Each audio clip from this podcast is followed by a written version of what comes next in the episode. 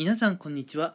今回はですね、えー、まあ働き方というところで私がね実際にやっている、えー、お仕事 IT 業界のね話をちょっと交えて、えー、話を展開していこうかなと思います。うん、えまあ、突然ではあるんですが私先日、えー、普段通っているねジムで、うん、他の利用者がこんな話をしているのを聞きました。うん。やっぱりねえー、政府がどんなにテレワークをしろって言っても普通の会社員はねそれをなかなか導入できないよと、うん、ただやっぱりその点 IT 業界の人たちはテレワークがやりやすくて、まあ、優れているよねっていう会話です。うん。まあ多分この人はね多分 IT 業界とはね違う業界の方なのかなとは思うんですが。うん。まあ IT 業界じゃない方たちはテレワークがしにくいけれども IT 業界の方たちはテレワークってすごいやりやすいそういう環境にいるよねっていうお話をしていたんだと思います。うん。果たしてこれは本当なのかどうかっていうところをねちょっと今日はお話ししていきたいんですがうん。結論を言うと IT 業界だからテレワークがねしやすいえー、働き方ができる。ん？うん。まあ IT 業界だからといってね、テレワークをまあ導入しやすいかって言われると、そうではないです。うん、そうではないんですね。なので、テレワークでまあ働きたい。じゃあ IT 業界を目指そうという考えはちょっと待ってくださいね。ちょっと待ってください。うん。なんでね、まあ、IT 業界に入ってもなかなかね、こうテレワークという働き方がしにくいかっっていうところなんですけれどもこれね実際 IT 業界ですでに働いている方あるいは働いていたという過去がある方はわかるとは思うんですがやっぱりねこのまあウィズコロナの時代に、えー、まあこの IT 業界っていうのはねどんどんこう伸びてきている、えー、業界だと思います。うん、やっぱりねこう機械ゲームであったりパソコンであったりあるいは通信機器といったものはまあねこう家の中でね過ごすということをね、まあ、考えた際にはいや欠かせないですよね。パソコンとかゲームとか、まあ、w i f i とかって。うん。となるとやっぱり IT 業界今ものすごく需要があるんですね。お仕事たくさんあるんです IT 業界って。うん。もう本当にお仕事がたくさんありすぎて仕事が終わってないのに次の仕事がね社員さんに降ってくるっていうもうそういう状況なんですよ。IT 業界って。うん。なのでまあ IT 業界で働いている人たちにとってみればうん。誰かが仕事をサボっていたりするとあるいはテレワークを導入したことでコミュニケーションのね、えー、まあ質であったりとかやりやすさが低下してしまうと仕事にね悪影響が出てしまうわけですよ。うん、例えばテレワークをすることで、まあ、上司の目に留まりにくいということで部下が、まあ、おサボりなんかをしてしまうともちろんね作業の効率落ちちゃいますよね、うん、他にもテレワークをすることで周りの社員さんとコミュニケーションが取りにくくなってしまってそれが原因で作業が進まないっていうこともね全然あると思います。というか私もね一時期テレワークをやっぱりやらされた時期があったんですがどうしてもねコミュニケーションっていうところでちょっとね作業効率落ちました。うん。でこういうことをねやっぱり上司や先輩の皆さんって懸念するんですよ。うん。作業効率落ちてしまった。テレワークをすると。じゃああこの IT 業界に降ってくるお仕事、うん、これをね効率よくこなしていくためにはやっぱり会社に来るしかない、うん、部下がサボらないように監視するしかない。近くにいる人とすぐに相談しやすいように会社に来るしかない、うん、ということで今お仕事がいっぱいあっていかにね効率よくいかに素早くお仕事を終わらせるかっていうことがね大事なこの IT 業界では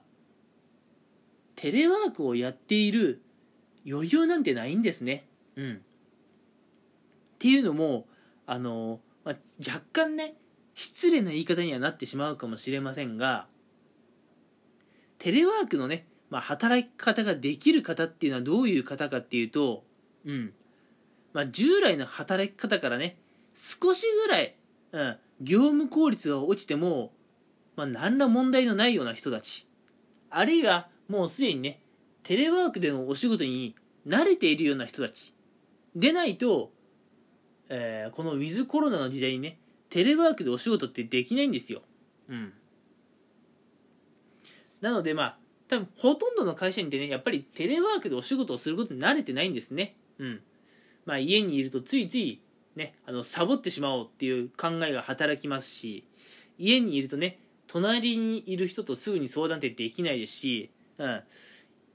やっぱ、従来の会社員ってそんなテレワークに対して優れてないんですよね。うん。なので、そういう人が無理にテレワークをすると、作業効率が落ちちゃうってことで、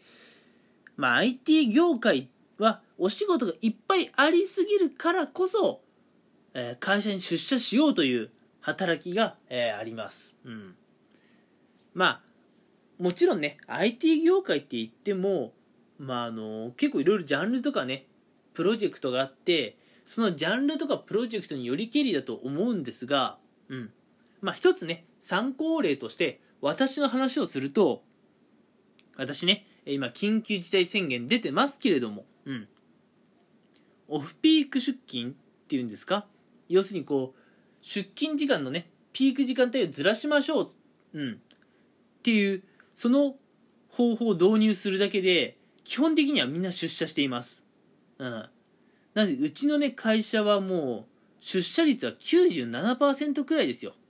ああうちの会社って言っちゃうとちょっと語弊があるかな。私のプロジェクトは。うん。会社全体で言うと、もしかするとね、本当に半分くらいはテレワークしてるのかもしれませんけれども、うん。あくまで私の、えー、まあ、ね、プロジェクトっていうお話をすると、もう97%くらいは会社に来ています。でも、行きの電車で満員電車にならないように、こ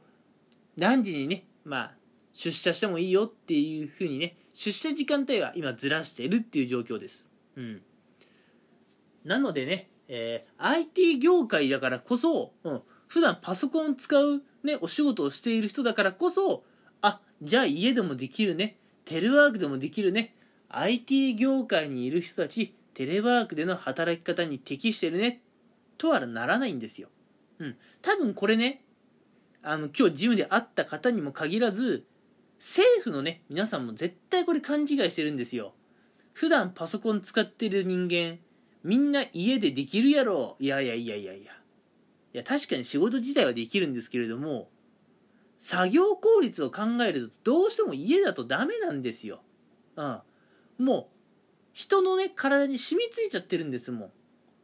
会社に出社して、まあ誰かに監視しな、監視されながら、あるいは誰かを監視しながら、